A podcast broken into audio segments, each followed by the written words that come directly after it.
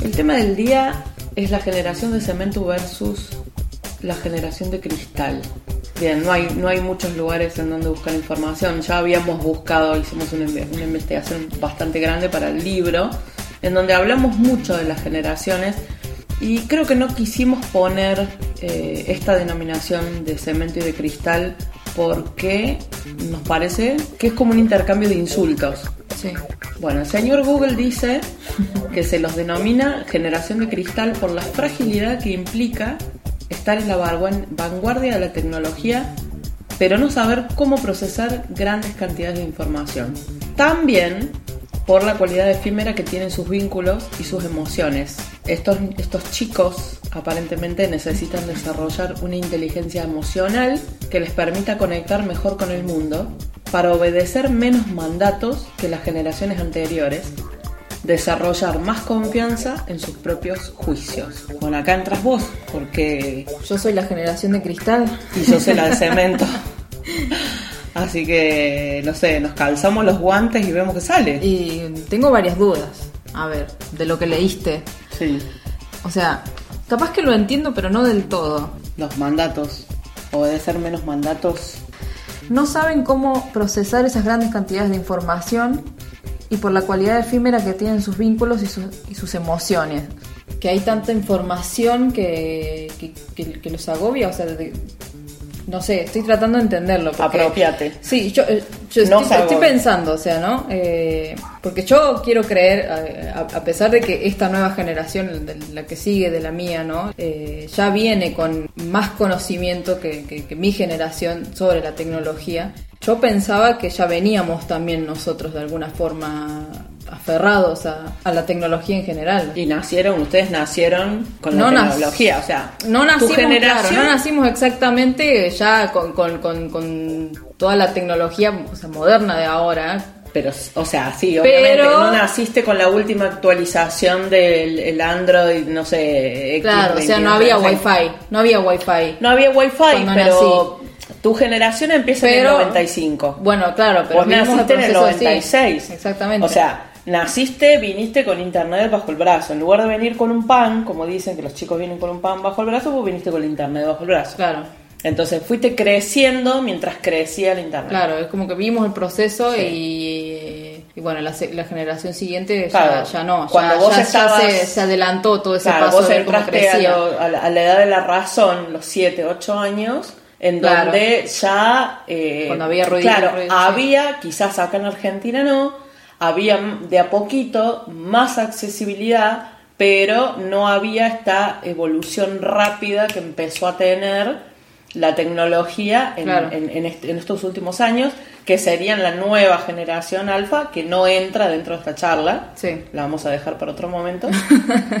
Pero, o sea, yo lo que quiero destacar acá Sí, hay muchas es cosas. que sí. estuvimos buscando información y acá me doy cuenta de algo muy importante, es que no hay información sobre la generación de cemento en ningún lugar. Todas las notas, todos los artículos, todo lo que encontré es sobre la generación de cristal. Acá ya hay algo. Es que a ver, o sea, empecemos por el hecho de que, de que, de que mi generación, todavía somos jóvenes, o sea, no tanto como para, como para no tener un puesto de trabajo en donde puedas hacer una nota y subirla a internet. Sí. Y sin embargo, dijimos, concordamos se en nota, que, en se que nota generación que- de cristal era un- casi un insulto. Claro, sí. Porque- Es que se nota que es un insulto. Porque hay memes, porque hay claro. GIFs, porque hay chistes, eh, son la generación que se rompe, que no se van con una crítica, que, que- o sea, no es solamente esto de, de la inteligencia emocional, que es un tema en el que yo no voy a entrar porque, porque no lo manejo. Me gustó y por eso tomé, tomé quizás este, este pedacito porque eh, o sea, se relaciona directamente con el libro que escribimos, con Claro. todo lo que venimos haciendo, que es esto de los mandatos. Y me llamó la atención esto de, de, de, de, wow, tu generación eh, eh, es, es la que tiene que buscar obedecer menos mandatos. Pero ¿por qué? Porque lo dice esta nota, porque... Yo pienso, o sea, con absoluta sinceridad, ¿no? Pensando en la generación de, de- de- de cemento, ¿no? Ya que tanto nos critican a nosotros la generación de cristal. criticanos. La generación de cristal, a mí se me ocurre, o sea, pensando de- desde mi punto de vista, es que constantemente la generación de cemento espera que, que- que la generación de cristal sea, absolutamente perfeccionista. Pero ¿qué es lo que sean pasa perfectos siempre? en todo. Es lo que pasa siempre. Las generaciones anteriores habrán sido de hierro, de acero, anda a de qué.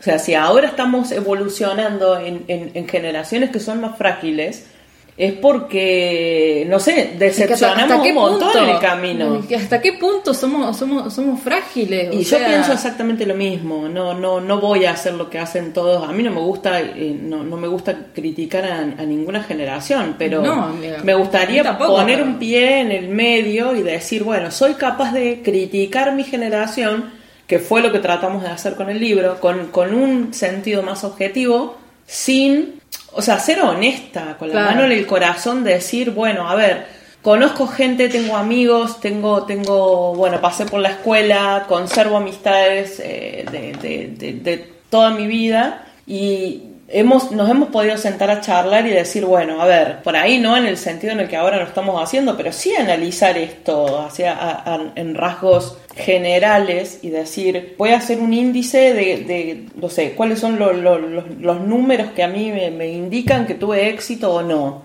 ¿Por qué? Porque nosotros, mi generación, medía todo en parte a éxito. Claro. Pero ¿de dónde venía? Entonces- nosotros no, no, no, lo con- no, lo- no, no fuimos nosotros los que lo concebimos a eso. Entonces por eso eran de cemento, entonces capaz se me ocurre a mí, ¿no? Eh, eh, se le dice de cemento porque eran más Porque el estructurados. anterior habrá sido metal. Eran más estructurados, entonces Yo creo que, a ver, analicemos el cemento, pongamos un pedazo de cemento en la mesa y un pedazo de, de cristal en la mesa. Sí, la cri- el cristal lo tengo acá, es un vaso. Y el cemento seguramente va a ser algo que sostenga otra cosa. El tema con el cemento es que si el cemento se rompe, hay algo que estaba sosteniendo que se va a caer. No creo que de por sí el que el cemento se rompa sea grave, sino todo lo demás que Sí. sostenía. claro. Que, o sea, que la, que la generación de cemento diga que la generación de cristal es cristal porque se rompe de nada, me habla a mí de la utilidad que vos estás viendo en, en el cristal que se está rompiendo que a vos no te sirve más. Pero la persona que es cristal va a seguir viviendo igual. Claro. No, no te va a servir a vos como vaso. Y, y ahí es donde se rompe el mandato. Es como sí, nosotros nos rompemos, pero me suena más como no No te sirvo a vos, pero sigo viviendo como vaso roto, como copa rota, como lamparita rota. Claro. No te funciono, no te sirvo a vos. Mientras que el cemento, nosotros medíamos todo en base a lo que podemos sostener. Y tiene mucho que ver, porque yo soy de- del 73, mi generación es justamente generación X, y nosotros fuimos, de hecho hay un montón de películas, libros y todo sobre la generación X y todo el cambio que, que- produjo en la historia de la humanidad, porque la generación X es la que vino al mundo a destruir las instituciones que hacía tres, cuatro generaciones atrás que venían sosteniendo Sí. La iglesia, la familia, eh, la escuela, todos, todas las instituciones, las primarias, que son las que hacen a la vida en sociedad, se vinieron abajo, se fueron modificando y, y no sé, eh, Suena muchas como- existen, siguen existiendo, Sí, pero, pero, Claro. se, pero se modificaron. Suena, o sea, lo de cemento y cristal suena, ¿no? Como, eh, me lo imagino yo como que la generación de cemento es como si se pusiera muchas pilas de, de cosas que uno, que, que, que fueron cargando de, de todas las generaciones anteriores y la de cristal no. ¿No te suena como eso? O sea, imagínatelo como si fueran pilas de libros. Eh, Un ejemplo, como, ¿no? Moana- como la película Moana. ¿Cuál? Que, que todos ponían una roca. Claro, o sea, claro, cada generación iba poniendo una Me lo roca. imagino así. Justo, o sea, me, vino que- esa imagen a la cabeza. Difícil de romper. Di- eh, muy claro, difícil de romper. Claro, pero ¿qué pasó? En- eh, em, vos decís, Pero bueno, una vez se rompe, se Sí. destruye todo. Se destruye todo. Pero es que no es que se destruye todo, porque quizás esa pila sigue y después Sí, sí, viene, todos, vino, sí, vino. Moana y puso un, caracol ahí Puso un caracol arriba. y se fue, se fue a la Y se mierda. fue. claro. Entonces, eh, ahí está. Ahí está. Ahí está, ¿no? Ahí bueno, está no te la imaginas, visual. No te lo imaginás como, o sea, lo- la generación de cristal, eh, o sea, de cristal, o sea, no, no, so- puede no ser sostiene cosa. nada. Capaz que podés No venir puede y poner en, en una pila de cemento y vos venís y pones una flor. y decís, eh, la flor me representa. Y la Claro. flor es efímera y, y vive poco. Y hay gente que no le gustan las flores porque viven poco. Y hay gente que le encantan las flores porque viven poco. Y hay gente que no piensa si las flores viven poco o viven mucho. Piensa qué hermosas son las flores. Pero la flor tiene una finalidad en la naturaleza. Y es Dejar la semilla. Dejar ¿no? una semilla. Dejar una semilla, sí. Entonces, el, el cemento, Wow. la roca, puede querer que la flor, o sea, criticar a la flor porque es flor, porque tiene colores, porque no es cemento. Claro. O sea, si, si te pones a, a- a pensar, esto no pasa solamente en este tema de poner, de subir al ring una generación frente a otra. Claro. A mí me parece, bueno, muy nuevo esto de, de- de que, de que todo sea un cuadrilátero y a pesar del tiempo que estamos viviendo, eh, todavía se puede hacer esto de, de- de- de recurrir al insulto, porque nosotros, si se quieren, yo no me acuerdo haber recibido de mis viejos, eh, o sea, nosotros recibíamos críticas, pero no esto de que, de, Claro, de- de que, nos- de que se bajen a mi altura para, para, para insultarme, para ver a dónde me pueden herir, porque yo no soy igual. Quizás eh, las exigencias se daban de otra forma, o había una horizontalidad que, o una verticalidad, no una horizontalidad, en las relaciones, que se daba de otra forma, pero siempre había como un respeto, Claro, había como habían conseguido de alguna forma que, que todo fuera así, que no, que no viniera nadie a, a cuestionar a sus propios padres. ¿o Sí, no? como Eh, yo entiendo eso. Como te digo. Pero creo- y ahora, o sea, nosotros, lo- la generación de cristal, se me ocurre a mí, ¿no? Porque hasta ahora no escuché a nadie opinando sobre la generación de cemento, ¿no? Porque supongo que es un tema nuevo de ahora. ¿Es nuevo? Yo creo que está, está muy de moda, o sea, está muy de moda. Si lo quisimos tocar ahora es porque no lo habíamos tocado antes. Pero, o sea, no, no porque no quisimos, no quisimos quedarnos con esto, por eso preferimos hacer eh, una charla, un debate, eh, para ver qué tenía cada una para decir de su generación. Yo no me voy a sentar a asesinar más a, a- a mi generación de lo que lo, de lo que ya lo hice, porque Y yo tampoco, ya nos critican. claro, tampoco ya nos no. critican. Es que siempre, todos. siempre. A, a mí- a mí, sinceramente, me parte el alma porque veo que yo no podría criticar a una persona que, que de pronto agarra un teléfono y lo da vuelta, o sea, como una media, porque a mí me daría, me da envidia. O sea, yo no lo puedo hacer. No tengo. Sí, me siento y si me siento, lo, lo hago. Quizás uno también, bueno, siendo de otras generaciones, como que va borrando eh, la, la necesidad de ciertas cosas que, que, que dice, ¿esto para qué lo voy a aprender si no lo necesito? Entonces te vas como, vas, vas como haciendo una pequeña grieta que se termina convirtiendo en un abismo, Claro, que sí. tiene que ver con la utilidad o que tiene que ver con la imaginación también. Porque la gente que yo veo que se anima, gente grande que dice, no puedo manejar un teléfono táctil, a mí dame uno con tecla. Entonces hay como, como, como también una etiqueta Claro, no- de yo no puedo hacer esto, no quiero, no lo necesito, no me gusta. quieren cruzar ya límites. Está, ya no, está. No cruzan límites. Límites, me refiero a esto, a no, no, no, no, no me cambies nada. Claro, No, no, no me cambies nada porque no, no me gusta. claro, tiene que ver con otras cosas. Entonces, Sí, para resumir, ¿no? Para resumir dije eso. no tiene, no tiene que ver pura y exclusivamente con un tema generacional, sino que tiene que ver con un tema personal, pero como, como eh, yo creo que eh, lo, lo que cuando nosotros nos sentamos a armar siempre el tema de qué vamos a hablar es como que a veces vemos que todos los temas terminan casi en lo mismo o en las etiquetas o, en, o, o siempre en esta en esta cosa enfermiza de, de yo llegué a esta conclusión y, y enseguida eh, se convierte en una regla general y enseguida la tengo te tengo que atrapar a vos como si te Claro. tirara una soga para que pienses igual que yo y no te Necesito doy seguidores, algo- claro no te doy la posibilidad de que vos me digas eh, no esto no sé mira pensalo pensalo, pero puede ser que estás equivocada y así, bueno, con, con- con muchas otras cosas. Pero el ataque, el ataque generacional es algo que, que, que a nosotros este año no, no- no- nos llevó, este año que pasó, a hacer un trabajo profundo de, de- de- que bueno, creo que se nota por ahí cuando estamos, más allá de que recién empezamos y no nos conocen bien cuál es cuál, que nos dijeron que tenemos las voces parecidas, que yo hablo mucho, que vos Yo soy hablás- la que habla menos. Pero, pero no es que tampoco yo te tapo y no te No, dejo no, no, hablar, nada, o sea, nada. por ahí cuesta un poco con el, con el micrófono, Claro. pero no es tan así. eh, a mí, quizá por mi forma de ser, ¿no? Siempre, la gente que me conoce sabe que siempre digo, siempre dejo la posibilidad Son años de experiencia también, a ver. de estar equi- de que la que está equivocada soy yo y me gusta que me discutan y que me cambien la cabeza, me encanta, a mí, como forma de vida. Sí.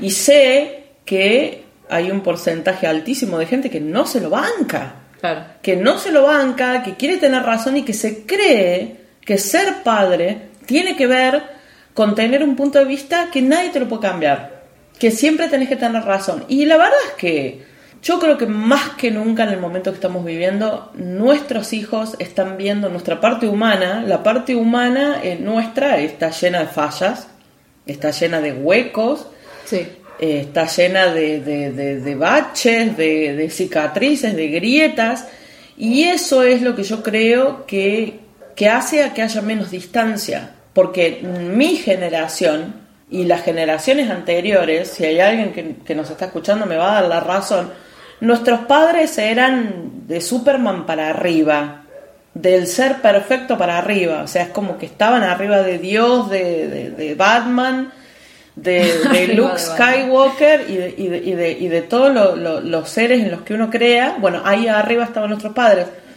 Y hoy en día reconocemos más a nuestros, a nuestros padres como, como Sí, sí, sí, personas. creo que es cierto.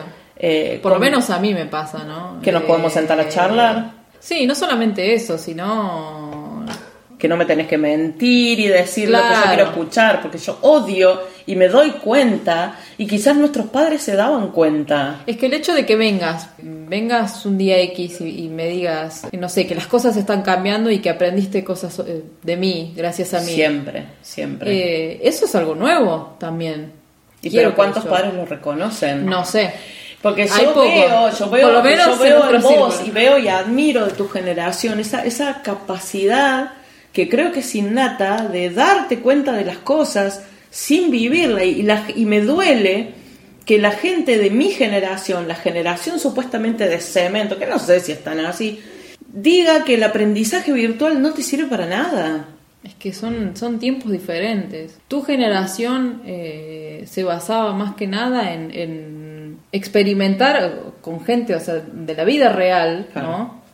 Con, personas reales, porque no existía el internet para conocer eh, gente en el mundo virtual. Y salía un libro cada tanto, un libro por año, y es como que la virtualidad nuestra era el escape de un libro, una había película, mucha menos gente. cinco había películas gente, por año. Y había más posibilidades de que Claro. vivieras en el, en el medio del campo y que la única gente con la que socializabas era tu propia familia. Dos o tres, sí.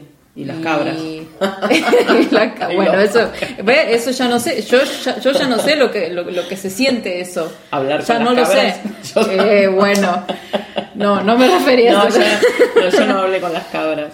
Pero sí, no, eh, eh, sí, sí, sí, es cierto. lo- es- Y, en cambio, en cambio nosotros ahora, o sea, mm, con el internet la experiencia es diferente, no, no, ya no necesitamos eh, vivirlo en, en- en el mundo real, o sea, somos más de observar, de observar y aprender observando. Y yo no creo que sea algo malo, para nada. Para mí tampoco. Para nada, porque no, te- no tenés que vivir todas las vidas. Claro, no tenés No que tenés- bancarte los palazos que, que la generación de cemento se tuvo que bancar para, para aprender muchas cosas. Claro. Eh, Y nosotros Entonces somos el tiempo es más de ver, rápido. de, de ver la practicidad que tiene una Claro. experiencia virtual para vos. Exactamente. Porque a lo mejor esa, esa mínima enseñanza que te dejó, no solamente, a ver, la, la virtualidad de, de lo que uno consume en cuanto a gusto, sino el, el- el- el, por ejemplo, poder hablar con gente de otros países, que, que Darse cuenta lo grande que es el mundo. ver otras culturas de cerca. Claro. Yo hace poco, le, hace poco le decía a una amiga. Darse cuenta que acá es de Eh, noche y en otro lugar es de día. Claro, yo le decía hace poco a una O sea- amiga, decime si, si me equivoco, pero cuando nosotros éramos chicas, íbamos a la escuela, nosotros, yo estudiaba China en, en la secundaria, o sea, yo tenía como 15 años, y cuando estudiábamos sobre China, yo pensaba que China no existía más. Bueno, que mi generación, nadie nos enseñó sobre que- China. Que Japón, India y todos esos lugares era, eran como, como el Imperio Romano o, el, o, o- o Constantinopla, que eran reinos que no El existían más. El dorado, El Dorado. Que eran reinos que no existían más. Y de pronto eh, a- amanecimos un día y resulta que China estaban, estaban todos vivos los chinos, no se habían muerto. Y Exactamente. fue una, fue como, ¿cómo? Y entonces como que el mundo empezó a ser más grande y, y uno tiene la obligación de abrir la cabeza y hacerle espacio a todo eso nuevo. Claro. Y yo sentí eso como algo positivo. Y sí, Porque a mí me llevó a- ¿Por qué tiene que ser A negativo? escribir libros en base a, a ver documentales, a ver, a querer, a querer, y bueno, seguramente habrá alguien que nos esté escuchando y diga, bueno, yo pude viajar a China y, y también pensé que China no existía más. O sí, capaz que sí. De pronto, no- una vez hice un curso y tenía una compañera que era, que era eh, japonesa. Y ella decía, no, porque mañana voy a pasar el fin de semana eh, con, con mi viejo y nos vamos a Nueva York. Y nosotros la mirábamos como, como si nos... Sí, acá Nueva York, acá la calle Nueva York, eh, acá, acá el- los barrios más allá. Pero no, no entendíamos ese concepto de, wow, yo estoy sentada con- al lado de una persona que vive en Japón, la, no sé, seis meses al año, después se va a Estados Unidos y de Estados Unidos pasó a Perú y de ahí saltó a Australia y, y no, no, sé. A mí se me ocurre de otra forma, o sea, verlo desde el punto de vista de, de- de- de- de la generación de cristal, ¿no? Eh, el hecho de consumir contenido de, de afuera, de, ya que ahora que hablas de Japón, el anime, por ejemplo, Sí. para mi generación es, no sé si para todos, obviamente, probablemente no, ¿no? Pero para mí es algo absolutamente común. Normal, claro. Común. Eh, el, idioma, escuchar el idioma, eh, aprenderte dos o tres palabras, porque tampoco vamos a decir que, Guare, que- que guare, sabemos. el, el konnichiwa. Bueno, yo, yo la verdad Arigato. que sí, sí hice, hice una concesión y me senté a mirar anime porque dije, no, a ver. Bueno, pero esa es una forma encantó. de- es una Me forma encantó, de, Me encantó el punto de que nos sentamos a hacer un, un, un- un cómic juntas, o sea, Claro, exactamente, eh, sí. y, y nos olvidamos Y ahora. es algo, pero- algo pero- totalmente común para nosotros, porque el Claro. mundo se amplió, ya no es más, ya- ya, eh, o sea, no, no, no tenemos que por qué vivir en el medio del campo o solamente eh, conviviendo con nuestra familia, no, el mundo es mucho más grande, somos muchas más, más personas, Claro, pero a, no, a ya veces... no somos pocas, pocas voces. A veces cuando Somos escuchas, miles, millones. eh, la crítica de una generación a, a la, a la otra, parece que, que- que el hecho de que el tiempo vaya para adelante es lo que molesta.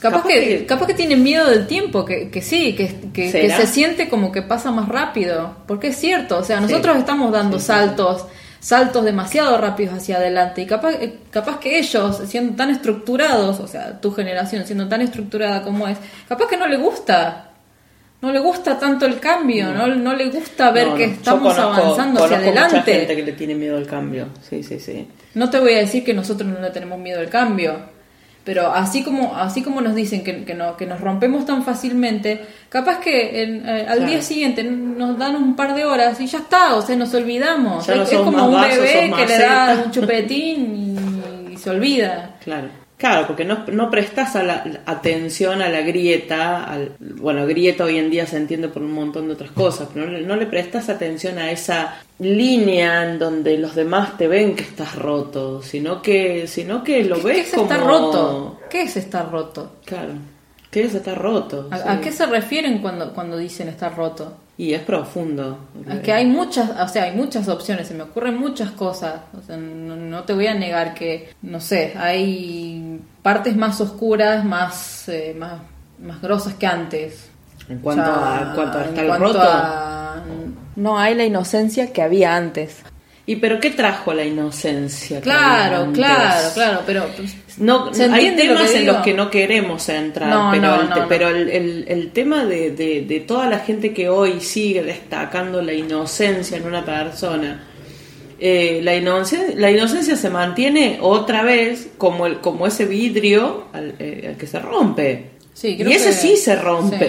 sí. No es el, ser de cristal, sino, sino el, el llegar a un ámbito en, en el que uno viene con cierta inocencia y de pronto sentir que alguien viene con... no es que te choca con su prejuicio, que te choca con, con una crítica mala, viene con una masa y te rompe. Claro, es eso, ¿no? Que ya hay más información y ya es, es mucho más difícil que venga alguien y te quiera, te quiera Sí. mentir. Es eso, Sí. supongo yo. Que haya gente que no lo acepte, o sea, eso siempre va a pasar. Es que siempre va a pasar. Siempre Estamos va a pasar. atrapados en un juego en el que No somos siempre todos iguales. en el que Nunca siempre lo vamos a hacer. eh, sí, en el que siempre uno va a criticar al otro. Por ahí nosotros nos estamos tomando el trabajo de hacer esto porque porque es, es como un ciclo que a uno le gustaría romper. Porque como, como lo dijimos desde un principio en el que empezamos a hacer esto, es algo que nos pasó y que nos molesta. A mí me molesta que cada uno toma tanto tiempo en alimentar su individualidad, en, los años que se toma en saber quién es y los años que se toma en saber qué quiere, con quién quiere compartir la vida y para dónde va y el camino de vida y bla, bla, bla. Y para mí todas esas cosas son mucho más importantes que el decir me voy a sentar a pensar qué es lo que piensa fulano, mengano, sultano de mí y cómo puedo hacer para complacer qué es lo que ellos esperan de mí. Entonces es como que me importa poco y nada y por eso me siento y critico mi generación y no, no, no, no soy muy cruel en decir eh, cosas que he hablado, que he compartido con, con- con amistades, con personas que más o menos tienen la misma edad, que, en las que hemos estado de acuerdo. Eh, nos pasó esto, nos pusieron la etiqueta del fracaso, o yo quería eh, algo y mis viejos querían otra cosa. Entonces no es una crítica cuando es una experiencia de vida. Y no. Cuando, cuando es algo que te pasó a vos y estás contando Sí, mi generación desde tu experiencia, Sí, claro. no es una crítica. No, no es una crítica para nada. Porque no pretendo eh, tampoco hacer grandes cambios, pero es, un, es, es una especie de alivio el poder decir, identifico esto en mí, porque para mí todos los trabajos siempre, siempre tienen que ser individuales. Entonces el hallazgo de lo que a vos te sirva, de lo, de lo que a vos te modifique y te facilite de alguna forma la, la- la vida, la convivencia. Eh, como dijimos nosotras en algún momento, nosotros también como madre e hija hemos pasado nuestras crisis, hemos pasado épocas en las que no estábamos de acuerdo, hemos pasado épocas en las que no nos hablábamos Sí. Y pudimos superar todo eso, pudimos sentarnos a hablar sin sentir, bueno, a ver, voy a suavizar lo que te voy a decir, te voy a pintar de colores. Y no, no, porque a ver, y sé porque me, porque me lo han dicho un montón de veces, que, que es lo que nosotros transmitimos cuando estamos juntas, que hay algo genuino de fondo, que se nota la comodidad que uno tiene al hablar con otra persona, que sabes que no tenés que modificar lo que ibas a decir porque se va a ofender Claro. que no tenés que esforzarte de alguna forma para, para decirle lo que la otra persona quiere escuchar. Es absolutamente estresante.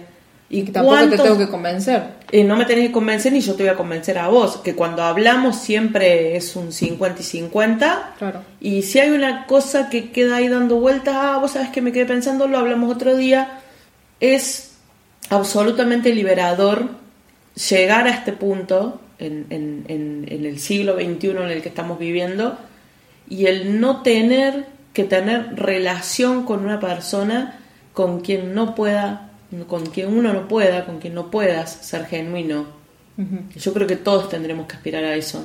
Es que es un reto. Obvio que sí. Sí, pero No, no, es, es simplemente al principio, ¿no? Cuando, cuando rompes la barrera de, de- ¿no? de, de- de los, de los miedos que puedes llegar a tener a, ser, a ser honesto con la otra persona, ya está. Pero ¿cuánta gente se queda atrapada en, en la distancia? Veo que me estoy alejando Mucha, de vos hay muchas cosas que y no me tomo el trabajo de, de pensar... De yo tengo razón porque viví más años. Ahí está, ahí está, ahí está. ¿Cuántas relaciones terminamos porque era más importante tener razón que seguir con esa persona? Ahora, más importante que la persona mayor sintiera que, que tiene más respeto por ser Claro, mayor. entonces se va a morir con respeto y le van a enterrar con claro. 5 kilos de respeto que le llenan el cajón. ¿Y qué te haces con eso? Y te moriste igual y te comen los gusanos igual. Porque porque es así. Y el respeto no te protege de que te coman los gusanos. Te van a comer igual. Que a ver, respeto, respeto tiene que haber, pero no tiene por qué ser una. No, no tiene por qué haber un desbalance en la red. No, no podemos ser iguales a pesar de la edad. O sea, nosotras somos A ver, conseguimos. cuando hablamos, hablamos de igual. a conseguir- igual. claro, hablamos sí, de igual a igual. O sea que se puede. se puede, es posible. Sí, Obvio que sí. que se puede.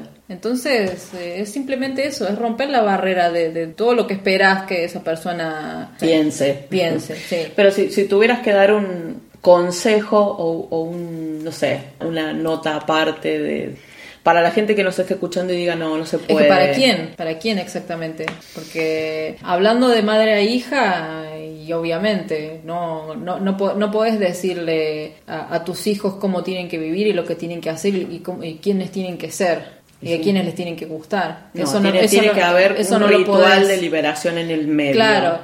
El no espero, el no hagas por mí, el no, o sea, nosotros eso lo hicimos. Claro, en su sí, momento, sí, hace hicimos, muchos años, sí. liberamos esa idea de no hagas cosas por mí, no espero. O sea, tiene, tiene que haber, tiene que haber un pulir también el, el- el concepto del amor, del amor puro, el, el no espero que me des Claro, orgullo. ¿qué es amor? Sí, sí, sí. Eh, o sea, tiene, tiene, son muchas cosas, Son muchas muchos cosas. temas, Son demasiados, sí. Pero que nos situaron a las dos en un, en un punto en el que estamos las dos paradas en el mismo escalón aprendiendo juntas. Sí. Y eso es algo que eh, yo incluso con, con- con mi vieja o con, con mi abuela, qué sé yo, no lo pude hacer. Porque nuestras generaciones anteriores siempre se querían parar un escalón antes. Entonces yo, yo esto ya lo viví y entonces es como que me- desde donde yo estoy se ve otra cosa. Claro. Y yo no quería eso. Yo quería que las dos fuéramos viendo, bueno, porque, porque lo sentía como una aventura también, el acompañarte, porque pasa por sentirse joven uno también, no poner eh, esa distancia en, en yo esto ya lo viví, porque lo que yo entiendo es que no importa la edad que tengas, eh, los caminos con nuestros hijos a veces no tienen nada que ver. Y uno se esmera en que haya como una especie de tributo, en que nuestros hijos sigan nuestros caminos. Claro. Y para mí es al revés. Para mí el tributo está en ver liberación, está en ver que se cortan hilos, está en ver que no seguís mis mandatos, está en ver que pudiste dejar o entender las cosas que yo no entendí. ¿Entendés? Que pudiste liberarte de las cosas que yo en su momento sabía a la larga, muy a la larga, que no eran para mí, pero no, ahí iba y metía la cabeza y no, y Claro, es que cada y uno tiene su experiencia, sí, claro, entonces uno, exactamente, uno entonces- cuando sabe más, cuando sabe, qué sé yo, las leyes de la física, de la física cuántica que gobiernan el mundo y sabes cómo se aplican las leyes de Newton a nuestros movimientos a través del universo y decís, eh, yo era una mula que no podía soltar la carga porque no nunca presté atención a la tercera ley de, de- de Newton de que hay que soltar un cuerpo hacia atrás que me empuje hacia adelante Claro. con el mismo impulso y digo yo sabía la teoría lo estudié pero no lo podía hacer Claro.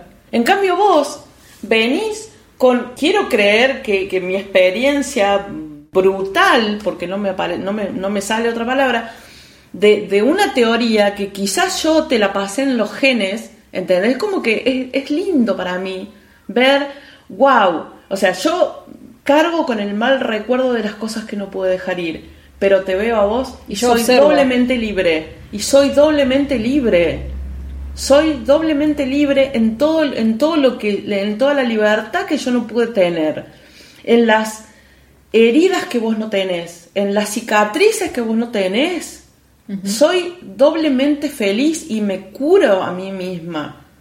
Y eso creo que es la esencia de este ring entre generaciones que se tiene que disolver.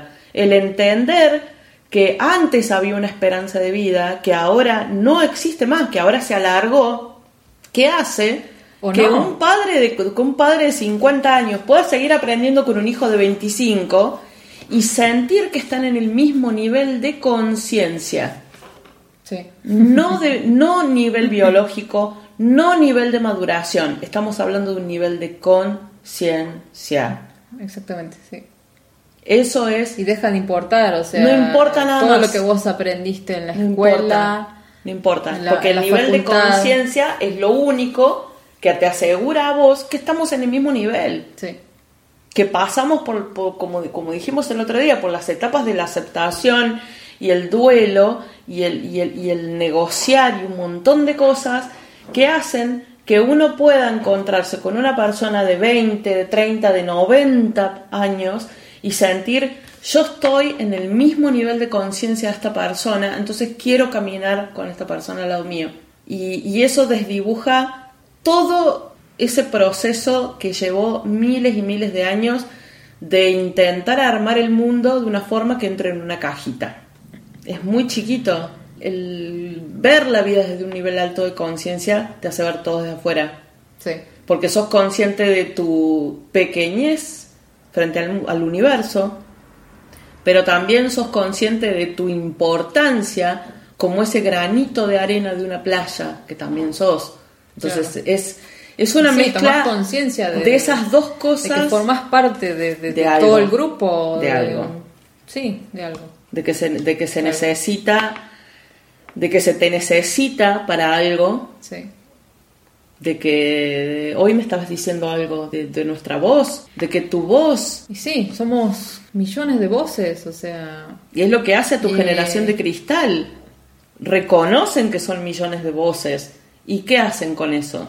Y tenés la gente que se pierde, quiero creer yo, ¿no? O sea, viéndolo, viéndolo, mm, o sea, analizándolo, ana- No analizando tengas, mi generación. no tengas miedo de decir cosas definitivas porque son parte de tu experiencia. Nosotros destruimos todo el tiempo tu generación. Vos criticá también, defendé, decís verdades absolutas.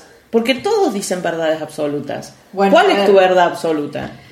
Y de, de nuestra generación, Sí, ¿por qué no? Si es tu generación, decís verdades absolutas. No, yo creo que, que, que, que la gente de, de mi generación que, que se pierde, ¿no? En el que, que- que se cree que tiene que levantar su voz entre todas las millones de voces que somos, eh, son como una consecuencia de, de un poco de la generación anterior que, nos, que de alguna forma nos, nos quiso, eh, nos exigió ser perfectos. Eso siempre, a mí también me pasó. Nos exigió, claro, A mí pero... también me pasó. Pero... o- eh, Nosotros, a nosotros, a mi generación, nos marcó a tal, a tal punto que el miedo, el miedo al fracaso, nos hizo fracasar. bueno, pero hay gente de mi generación que pasa por lo mismo también. Son los menos. Son los menos. Son los menos. Sí, los tiempos son diferentes. Sí. El tiempo es más rápido. El tiempo es más rápido. La- las crisis, el, el sentir que tocas fondo y que te volvés a levantar y te das cuenta y tenés una epifanía y decís, uno, esto, esto no era como me pensaba yo. Todo eso puede pasar tan rápido, Así, en un instante.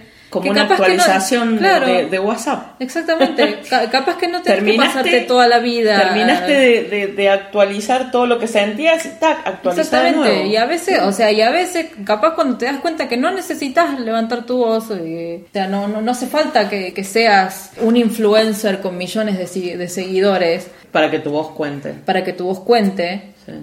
ya está. Y bueno, porque estás tomando conciencia de tu lugar, de tu lugar en el Exactamente. mundo. de que hay alguien, de que hay, o sea, en, en otra época o eras Marilyn Monroe o eras, no sé, el equivalente masculino y, y no, exi- no existías. Y, y los finales ya lo sabemos, eran todos trágicos Sí, todos trágicos. Es como que había, había como una sombra oscura que rodeaba el hecho de que todo el mundo sabía quién, era, quién eras, John Lennon.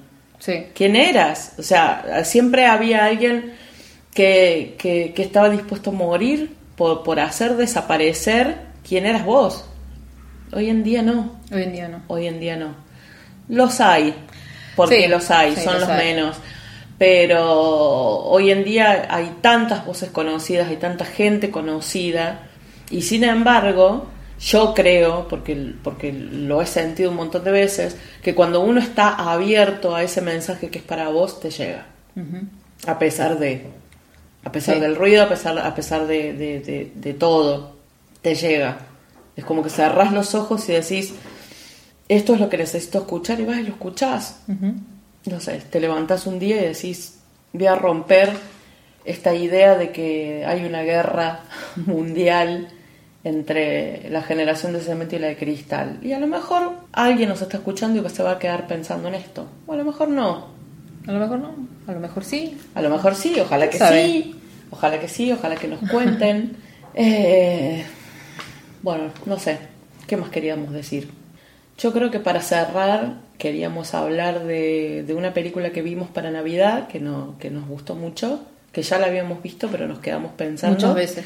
muchas veces, que es Last Christmas, la última Navidad, o la Navidad pasada. Que en realidad la buscamos y la, la vimos porque nos gustaba Josh Michael y tiene toda la música de Josh Michael. Y tiene un libro escrito por, que está escrito por Emma Thompson, que seguramente la deben, la deben conocer. El mensaje es muy lindo, Capaz que parece una, una película de Navidad. Parece una película de Navidad más. Como que, una, o sea, una película de Navidad a la que le quisieron poner eh, las canciones de George Michael. Sí. Y a, principio, a, principio, a principio no nos gustó ni medio. A mí no me gustó. es como que no, a principio no. como que los primeros minutos decís, no, esto es no sé, no me gusta, no me gusta. Eh, pero Ojo los spoilers. No voy, no voy a decir nada si la ven, pero bueno. Eh, sí, los primeros minutos fue como un rechazo y después es como que te vas entregando la historia y decís, acá hay algo, acá hay algo. Y, ya llegando al final, antes, antes del desenlace hay un diálogo muy lindo que lo vamos a estar subiendo, eh, que nos gustó, por supuesto, porque habla de, esta idea de que uno tiene que ser especial, quizás por mandato, ¿no? Porque hay un mandato ahí. Claro, hablando de las millones de voces, ¿no? Y de, creerte que tenés esa necesidad de, ser especial. ser especial. Que, que viniste al mundo para hacer algo extraordinario y de pronto viene alguien y te dice, ¿qué hay de malo en, ser normal? ¿Qué es normal? En no saber quién sos. ¿Qué hay de malo en no saber quién sos? ¿Qué hay de malo en no saber quién sos y tomarte el tiempo que te lleve, saber quién sos? en no saber definirte. Creo que de lo que hablábamos, o sea, en el capítulo de las etiquetas, justamente. Sí, sí, sí. O, de cambiar las etiquetas, porque uno también puede. Claro. me gusta esta etiqueta. Y ahí dice también en la película, ¿no? El, hecho, el hecho de, ser. tiene mucho que ver. El hecho de no ser constante, no ser. O sea, cambiamos todo el tiempo, todos los días. Bueno, y para cerrar hay una frase muy linda que dice que estamos tan obsesionados con ser especiales. Es que sí, es eso que a veces eh, hasta, hasta tomamos las cosas malas que nos pasan para reforzar esa idea de que somos especiales. Sí. Entonces el, mensaje más lindo de la película es justamente ese, que tratan, eh, o sea, giran alrededor de la idea de ser normal y todo el daño que hace el que alguien venga y desde su trono, desde su generación, te diga que tenés que ser normal, cuando lo normal es lo que te hace más daño y te quita eh, esa idea de, del ser especial que solamente vos la necesitas y vos sabes cómo nutrirla. Entonces, yo creo que es una película que vale la pena por eso, porque nos gusta la, experiencia de, lo virtual para entender la, la, vida de muchas otras personas y no tener que vivir un montón de cosas para llegar a esa conclusión. Hay una serie que se llama Normal People, que la vi hace poco, relacionada también con este tema, que explora el tema de la normalidad.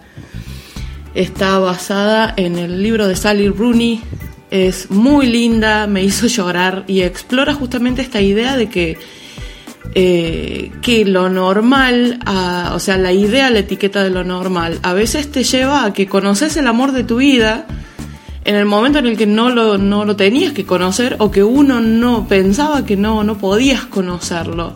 Pero como no encaja en, en esa en esa idea social que se tiene de lo que es normal, eh, vos solo terminás saboteando la relación, terminás haciéndote daño y haciendo daño, o sea, hasta ese punto llega la idea de, de- de- del daño que hace lo normal, la idea de lo normal. ¿Por qué? Porque, porque se piensan que, que- que una relación normal no es posible ahora. No, porque, porque, porque el, o sea, el, el escribir tus propias reglas con respecto a lo que es ser feliz tiene que ver con vos y no con lo que los demás esperan que sea normal.